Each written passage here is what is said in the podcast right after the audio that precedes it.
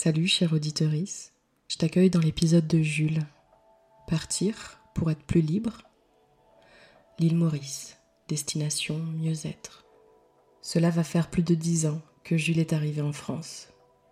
Il est parti de l'île Maurice pour réaliser un master sur les migrations LGBTQIA, subsahariennes, vers l'Europe.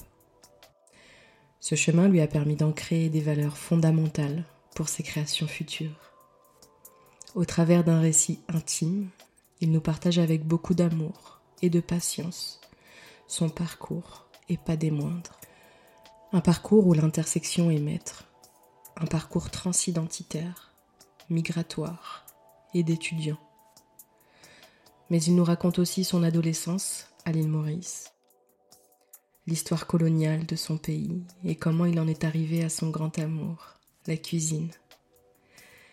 Il y trouve un langage, du sens, et construit autour de ces valeurs qui lui sont chères. Un récit qui a le mérite d'être entendu avec beaucoup de bienveillance et de respect. Ici, on y visibilise un parcours vers l'indépendance, le vivre pour soi, quoi qu'en disent les autres. Les autres, ici, résonnent avec les mots pays, administration, institution, famille. Chère auditorice, comme tu le sais, nos histoires sont riches de belles créations et de forces, mais elles sont aussi jalonnées d'épreuves que nous n'avons pas le choix de franchir. Alors, je me dois de te prévenir, il y a des trigger warnings. On va parler d'homophobie, d'enlèvement, de transphobie. Nous allons aussi aborder l'impact du colonialisme sur les pays colonisés et leur population. Très belle écoute.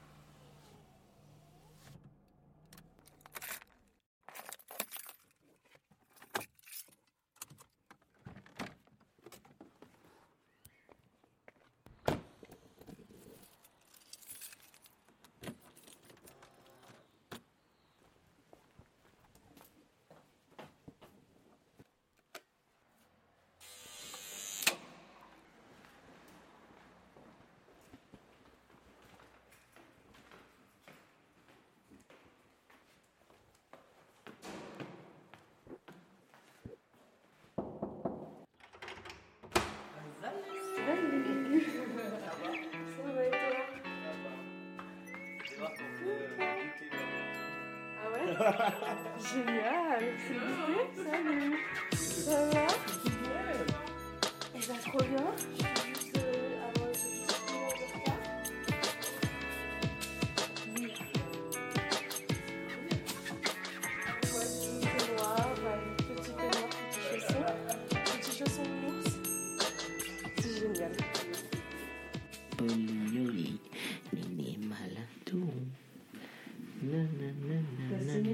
C'est le plus mignon.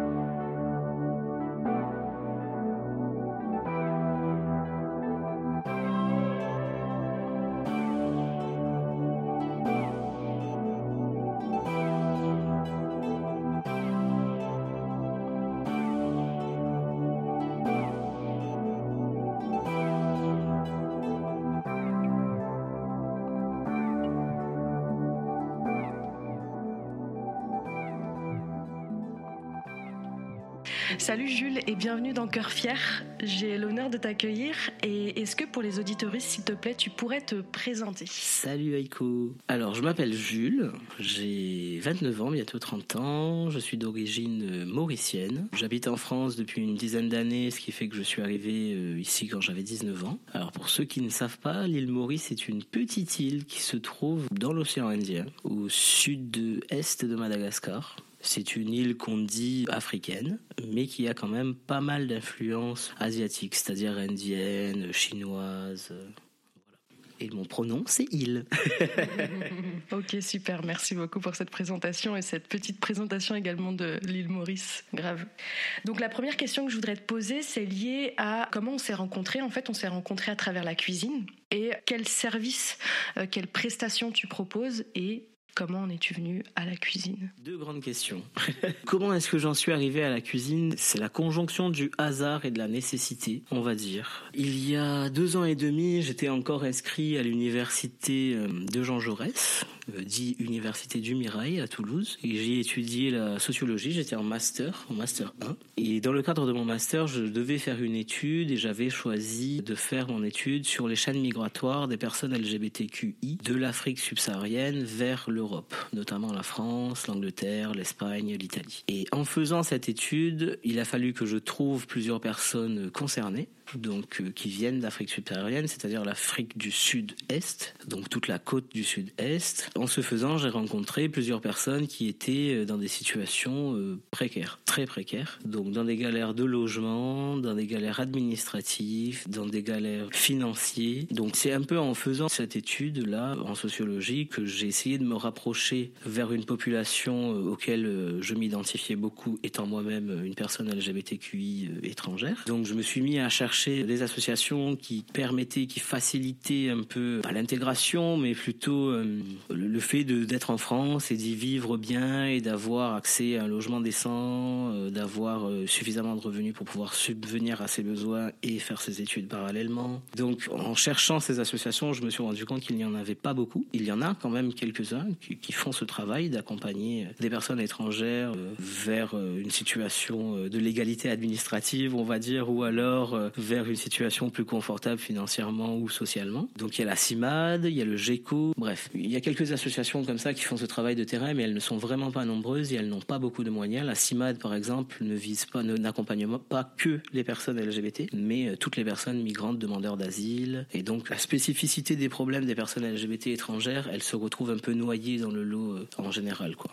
Voilà, donc en faisant cette étude, je me suis rendu compte qu'il y avait euh, un besoin immédiat euh, de récolter des fonds, en fait, pour aider des personnes à payer des timbres fiscaux, pour payer des titres de séjour, payer des parts de loyer, des factures EDF en retard, à éviter des situations d'expulsion. Donc c'est comme ça que moi et deux, trois autres amis, on s'est mis, euh, trois autres personnes concernées, on s'est mis à se demander qu'est-ce qu'on pouvait faire pour rapidement récolter de l'argent. C'était une question vraiment, il fallait trouver de l'argent dans dans la semaine, quoi. Donc on s'est dit qu'on aimait beaucoup manger et cuisiner. Comme on venait tous à peu près de la même région, on, connaissait à peu près les mêmes, les mêmes plats euh, qu'on affectionnait communément, donc on s'est dit on va faire ça. Euh, donc on s'est mis à, fabriquer des, des faratas. c'est un plat typique euh, mauricien d'inspiration hindoue. C'est une pâte de farine de blé feuilletée, faite à la main, et garnie avec des légumes, du curry, du rougail, ce genre de choses. Donc voilà, on s'est mis à faire ça, à les emballer, à les vendre individuellement devant euh, le foyer de géographie euh, à la fac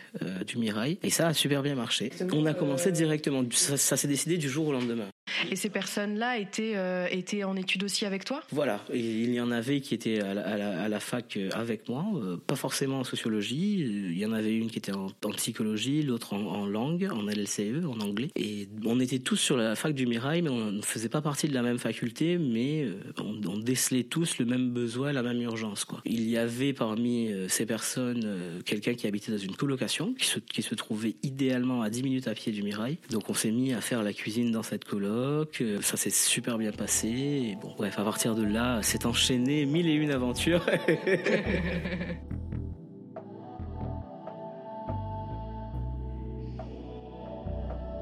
Oui, le but du collectif aussi, euh, au tout début, c'était de récolter des fonds pour aider des personnes LGBTQI migrantes pour payer euh, des frais de vie quotidienne. Mais c'était aussi créer un espace pour que ces personnes puissent avoir la possibilité de cuisiner, de se faire une source de revenus et de se sortir euh, de la galère en travaillant quoi. Donc oui, pour moi aussi l'objectif c'est de donner les opportunités aux gens qui sont ailleurs discriminés dans le secteur de l'emploi et qui ont énormément de talent et de choses à apporter, mais qui n'ont pas forcément la possibilité de le faire parce que qu'on ne donne pas très souvent l'occasion. Donc ouais, pour moi, il est très très important aussi euh, de valoriser les compétences des personnes de notre communauté et de donner, de créer des espaces où on puisse faire travailler les gens, où ils puissent gagner leur vie avec leur talent, parce que c'est super important. Voilà, pour moi, c'est fondamental.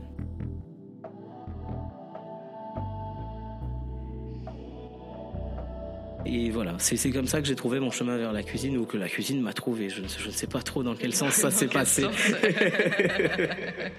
et ouais, ok, super. Et donc, du coup, tu proposes quoi comme prestation au niveau de ta cuisine présentement? Parce que présentement, tu n'es plus en collectif voilà. avec, euh, avec ce collectif-là. Au fur et à mesure, tu t'es retrouvé à mener ça solo, mais de manière différente. Euh, au final, cette cause vous a réunis et vous avez fait ce qu'il était possible de faire à ce moment-là. Et t'en es venu à te lancer dans le métier de cuistot et à proposer tes prestations. Et qu'est-ce que tu proposes? C'est l'instant pub. C'est l'instant pub.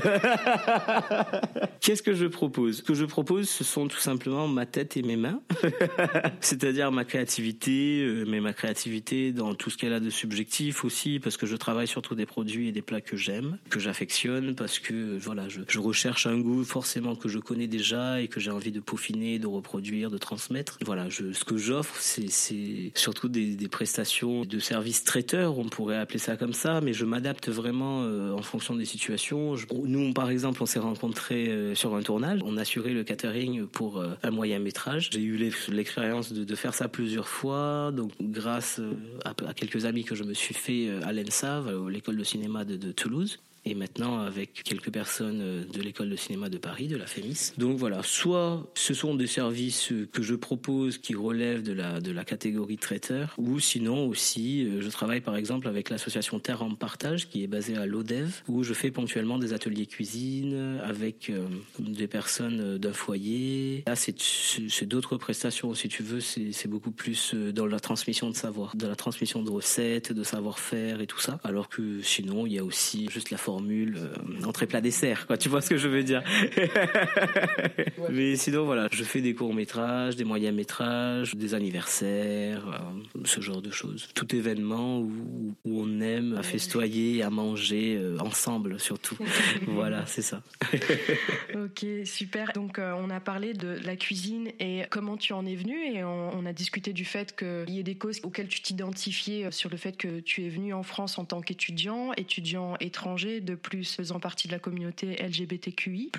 Et tout à l'heure, tu as parlé justement de certaines associations et organismes qui aident, mais qui n'ont pas forcément des, des moyens euh, financiers euh, très vastes. Petite information que je mettrai en description. Je vais mettre un lien euh, sur une carte interactive. En fait, il existe plusieurs associations à travers la France. Je pense notamment à l'ARDIS, située à Paris, qui est membre de la coordination française pour le droit d'asile. Il y a également qui vient d'ouvrir l'association Case Avenir en Guyane. Il y a, comme tu l'as dit, euh, GECO à Toulouse et l'autre dont la tu as parlé, la CIMAD. La CIMAD, c'est I-M-A-D-E, qui accompagne euh, tous les demandeurs d'asile en général. Mais voilà, comme tu l'as dit, ce sont des associations qui, qui, existent, surtout la CIMAD depuis quelques années, et qui sont subventionnées, mais de moins en moins, il y a par exemple un cruel manque de traducteurs par exemple. Mmh. Ce qui est quelque chose de fondamental quand on s'apprête à faire une demande d'asile en France. Il est essentiel de pouvoir comprendre euh, dans sa langue d'origine quels sont les tenants et les aboutissants et qu'est-ce qu'on attend de, de soi euh, exactement pour pouvoir remplir des dossiers et accéder à ce papier, ce Graal, ce titre de séjour que tout le monde veut. Et c'est pas forcément évident. Donc euh, voilà, il y a des freins, il y a des actions, qui, des associations qui existent, c'est certain, mais il y a aussi des freins au sein de ces associations et malheureusement, c'est aussi les subventions publiques qui baissent de plus en plus et qui donne de moins en moins de moyens. La demande d'asile, elle se fait une, une fois ou deux en général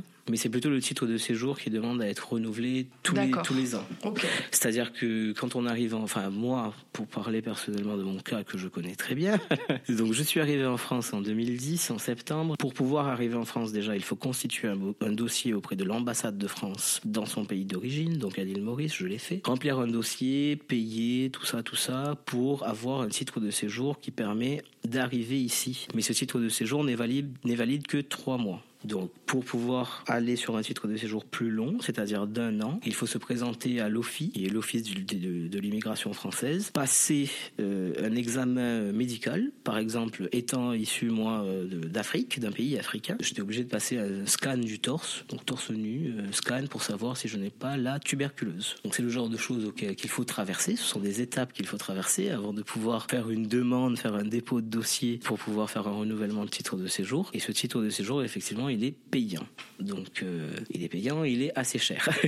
il est de 180 euros pour un étudiant et 269 euros euh, pour un titre de séjour vie privée et familiale. C'est assez conséquent à débourser tous les 10 mois parce que un titre de séjour étant valide un an, il faut le renouveler trois mois avant la fin de son expiration. Donc, tous les 10 mois, on se retrouve à aller à la préfecture, chercher des rendez-vous, déposer des dossiers, demander la validation et tout ça, tout ça. Donc oui, c'est un effort euh, incessant. L'immigration est, pour moi en tout cas, un processus euh, très long. Ça demande à s'y reprendre à plusieurs fois avant de pouvoir avoir une certaine stabilité, on va dire. Moi, par exemple, je suis une personne trans, donc mes, mes papiers ne reflètent pas forcément mon physique, ce qui fait que à chaque fois, je me retrouve à devoir me justifier, à sortir mon dossier médical et à devoir, euh, comme on dit, montrer patte blanche, même si je ne, même si physiquement je ne suis pas capable de faire ça. Eh Mais ouais, c'est un examen euh, annuel, quoi.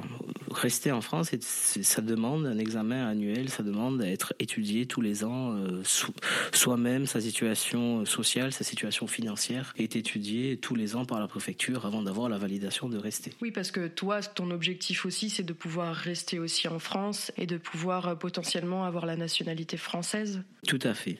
Là, idéalement, oui ce serait, euh, ce serait le but. Mais c'est un très très très long chemin, je le sais, parce qu'il y a des fois un an et demi, deux ans d'attente pour les dossiers de naturalisation. Et il faut pour ça avoir une situation, euh, pour ainsi dire, exemplaire. Donc euh, être très bien intégré avec un travail, un CDI. Si tu as pu acheter une petite propriété, ça aide toujours. voilà, c'est approuvé quoi. C'est vraiment quelque chose, ça se travaille. Oui, parce que surtout que quand tu passes les tests pour la nationalité française, enfin il y, y a réellement des tests. Ah oui, oui, y a réellement des tests. Il y a vraiment des questions. On te demande euh, quel est le principe de la République. Euh, on, te demande d'expliquer ce que c'est que la laïcité, par exemple. On te demande de te, de te souvenir quel était le dernier roi de France. En quelle année a eu, a eu lieu la Révolution. Des questions euh, d'histoire française que je suis sûr beaucoup de Français ne sauraient pas répondre. Ah bah oui, clairement. C'est dur, c'est difficile à dire, mais aujourd'hui en France, on attend beaucoup plus d'un étranger que ce qu'on attend d'un Français c'est clair. À l'arrivée, pendant, après, te regarde quoi.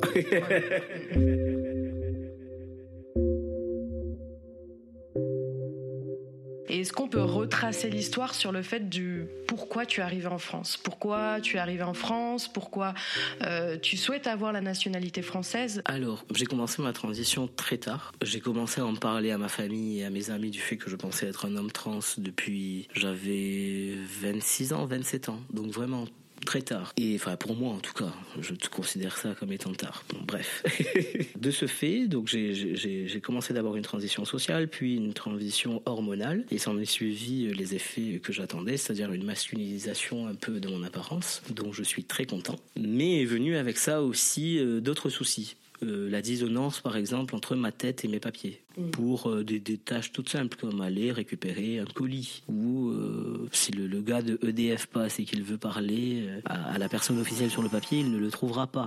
Des fois, il cherche, mais il ne le trouve pas. Ou au téléphone avec la banque, ou la CPAM, ou ce genre de choses. Bref, ça, c'est quelque chose qui prête à confusion. Et moi, ce que j'aimerais surtout, c'est de pouvoir lisser cette différence et un peu oui, ça relève du passing, mais passer inaperçu, un peu, tu vois, ne pas devoir faire un coming out à chaque situation administrative un peu délicate.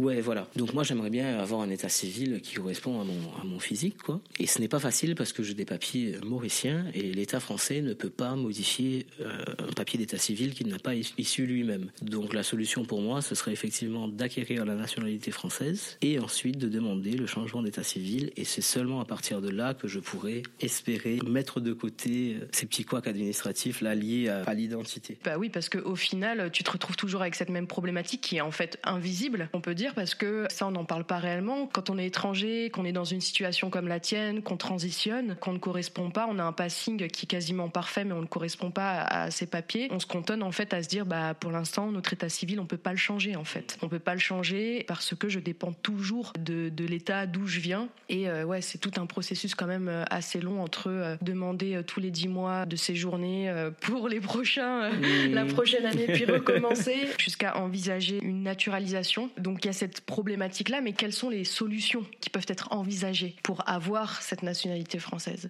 Alors, bon, tout ça, elle est un peu. C'est difficile parce que ça passe un peu par l'acceptation et un peu de l'intégration à la républicaine, quoi. C'est-à-dire qu'il faut absolument être intégré au sens capitaliste du terme, c'est-à-dire, euh, comme je te disais, avoir un travail, un CDI, prouver que tu, que tu apportes ta pierre un peu à l'édifice, à la société. C'est seulement en, en montrant que tu peux être un citoyen français productif productif que là, tu peux te dire, OK, je vais faire un dossier je vais monter un dossier, je vais attendre les un an et demi, deux ans qu'on me donne un entretien, passer cet entretien qui est en fait une série de tests, hein, clairement, de connaissances générales sur l'histoire française et tout ça, et euh, après ça, attendre la réponse. Mais est-ce que du coup, il y a, comment dire, il y a un délai entre le fait de séjourner en France puis de pouvoir euh, demander la naturalisation? Est-ce qu'il y a un délai entre ces, ces, ces deux pôles-là, quoi? Bah, Ça dépend. Certaines personnes le font au bout de 7-8 ans, d'autres au bout de 10 ans. Vraiment, euh, c'est à ton appréciation personnelle, toi d'abord en fait, de te dire est-ce que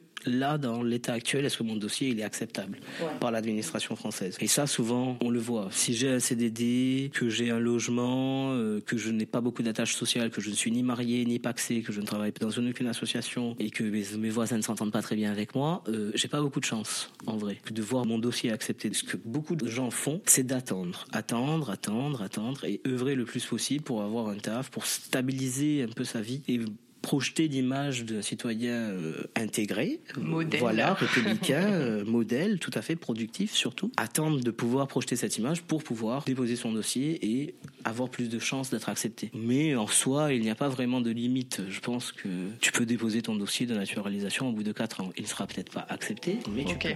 Donc en fait, il y, y, a une date euh, un peu officieuse, quoi.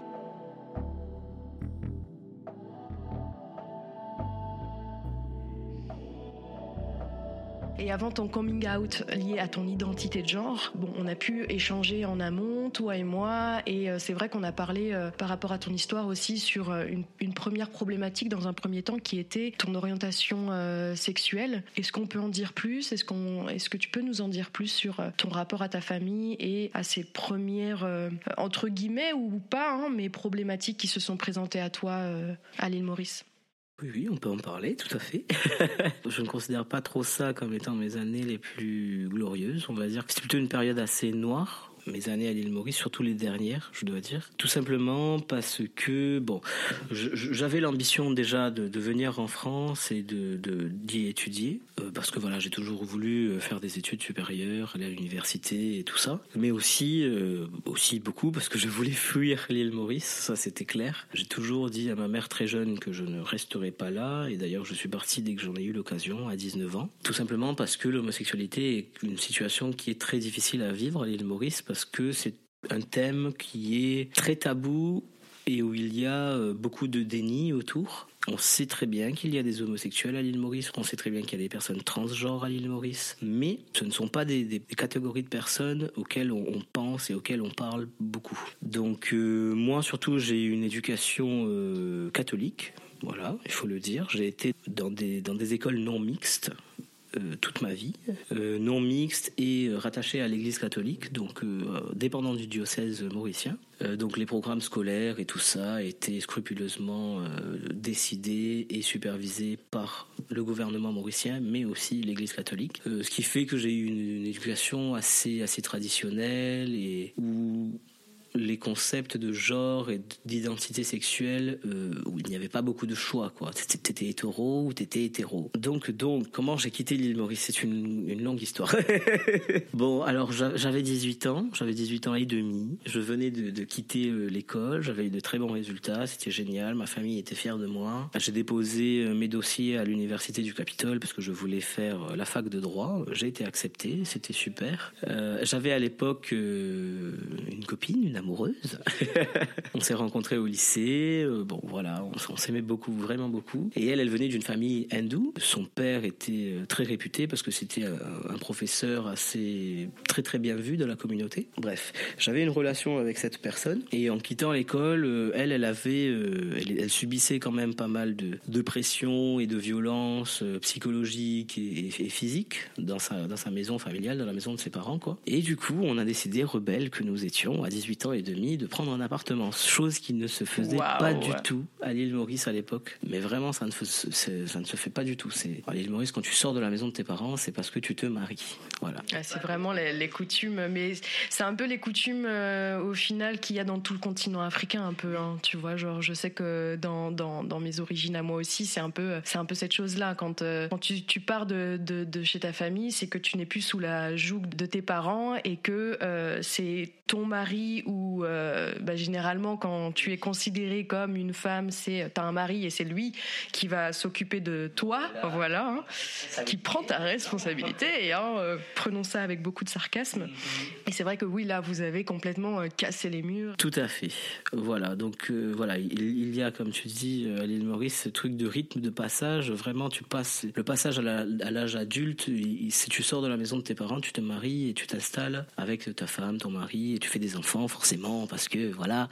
Il faut, répondre, en fait, il faut, faut, cocher cette liste-là. C'est le but de la vie, c'est ses fondements. C'est un cercle, tout à fait. Suivre ce chemin, quoi. Exactement. Donc voilà, un chemin tout tracé qu'on a décidé de ne pas prendre. On a loué un appartement, euh, voilà, rebelle. On savait que ça allait, que ça allait pas très bien passer. On savait que son père allait essayer de la récupérer. Mais bon, on avait un plan. On pensait être intelligent. le plan, c'était que elle sorte ses affaires petit à petit chez elle, de chez elle, de chez, de chez ses parents. Tous les jours, en partant au travail, mettre dans son sac à main euh, de t-shirts, euh, un pantalon, quelques effets personnels, et puis voilà quoi. Déménager au compte-goutte, comme ça, pendant un mois jusqu'à euh, quitter définitivement avec une lettre, un numéro de téléphone en disant je vais très bien, tu peux me contacter, mais juste euh, je n'en peux plus de cette situation de violence et je m'en vais. Et ça, ça n'a pas été très bien pris. Le lendemain, ses parents ont débarqué euh, chez moi, dans la maison de mes parents. Et mes parents sont des personnes très, hum, comment dire, ils ne veulent absolument pas de problème. Ils ne veulent pas que ça parle d'eux, ils ne veulent pas qu'on dise oh mon Dieu, mon enfant a fait un scandale dans le quartier. bref, voilà. Donc ils voulaient absolument que je lâche l'endroit où se trouvait euh, cette personne, euh, personne avec qui j'étais à l'époque. Et moi, je ne lâchais pas. Bon, bref, ils étaient venus pour faire pression, pour la récupérer, pour que je dise où est-ce qu'elle était. Bref, ça a été très dur parce que ils ont, ils sont restés là 6 euh, heures à vraiment faire pression, à dire qu'ils allaient appeler la police, qu'ils avaient des relations, que de toute façon j'allais finir en prison. C'est passé par mille menaces jusqu'à ce que finalement ils s'en aillent. Donc voilà, on a pu emménager dans cet appartement. On a vécu trois mois euh, de, paix, on va dire, euh, jusqu'à ce qu'un jour son père décide de la récupérer.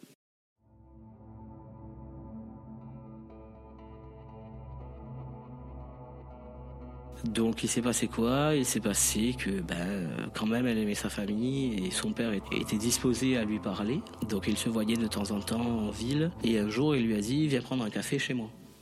Et il en a profité euh, pour débarquer euh, dans un van avec quatre gros bras et ils l'ont kidnappé, tout bonnement. Ils sont, rentrés, ils ont cassé la porte, ils ont cassé la figure à la personne qui avait dans l'appartement, un ami commun. Euh, ils l'ont ligoté, ils l'ont traîné sur trois étages, ils l'ont mis dans un van et ils l'ont ramené chez ses parents. de là, ils l'ont séquestré pendant deux semaines. Euh, d'où je n'avais pas de nouvelles. Et c'était assez dur parce que personne ne voulait nous répondre. Parce que comme tu dis, il y a euh, à l'île Maurice ce truc de vraiment euh, une personne assignée femme à la naissance et ce qui est vu par la société comme étant une personne féminine appartient forcément à une, à une personne mâle, appartient forcément à un père, à un mari, à un oncle, à un frère. Et ça vraiment, je l'ai vu à ce moment-là. Là, ça a été flagrant. Vraiment dans ma vie, là, je me suis dit mais ce, dogme-là, cet état d'esprit, il est vraiment très présent. Parce que quand on a voulu aller porter plainte à la police pour kidnapping, pour dire cette personne est majeure, elle a un bail signé à son nom, cette personne a disparu depuis 48 heures, il y a une personne qui a été là au moment des faits, au moment du kidnapping, qui a été elle aussi brutalisée. On aimerait faire une déposition, on aimerait ouvrir une enquête. On nous a dit non. La question systématique que nous posaient les, les policiers dans quatre stations de police différentes, ça a été quel âge a-t-elle? Bon, elle a 19 ans, d'accord. Est-elle mariée? Non. Est-ce que c'est son père qui l'a amenée de force? Oui. Dans ce cas, il a le droit, il, elle lui appartient. Dans quatre stations de police différentes, on m'a répondu, elle lui appartient. Tant qu'elle n'est pas mariée, elle lui appartient. On était en 2010 à l'île Maurice et aujourd'hui, ça n'a pas beaucoup changé malheureusement. Et c'est ça qui est le pire, tu vois. Tu, tu te dis vraiment, tu essayes de prendre un brin d'indépendance et vite tu as plusieurs notions de patriarcat qui te rattrapent et qui t'empêchent un peu de manœuvrer.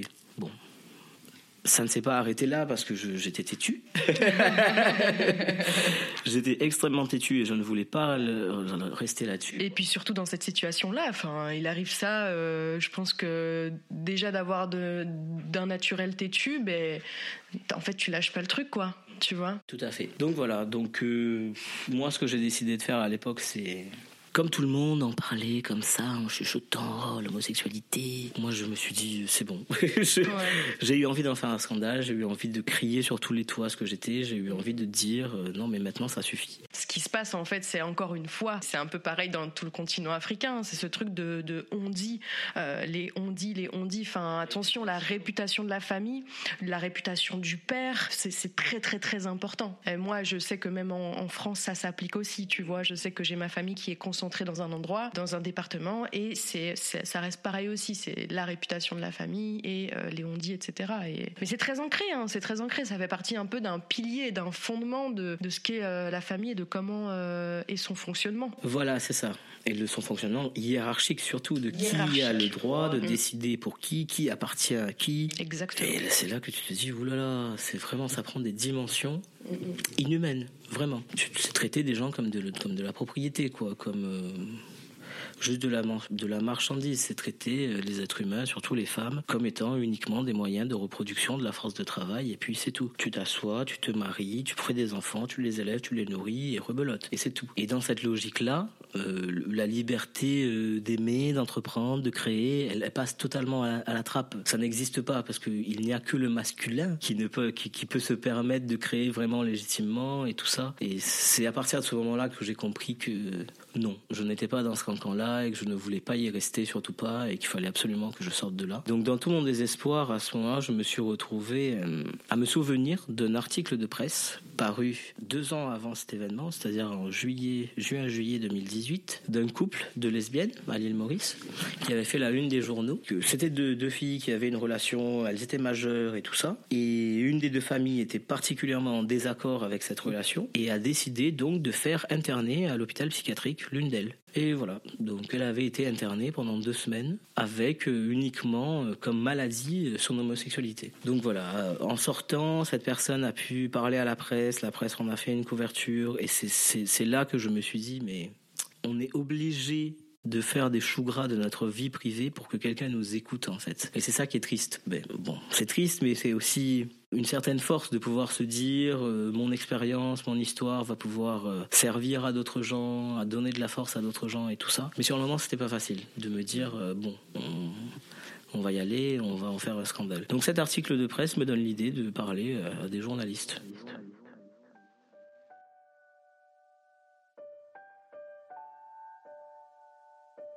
Cher auditorice, tu viens d'écouter le premier épisode de Jules. Il nous partage son expérience de vie avec beaucoup de patience et d'émotion. Si tu veux en savoir plus, je t'invite à laisser suivre le prochain épisode. Très belle écoute.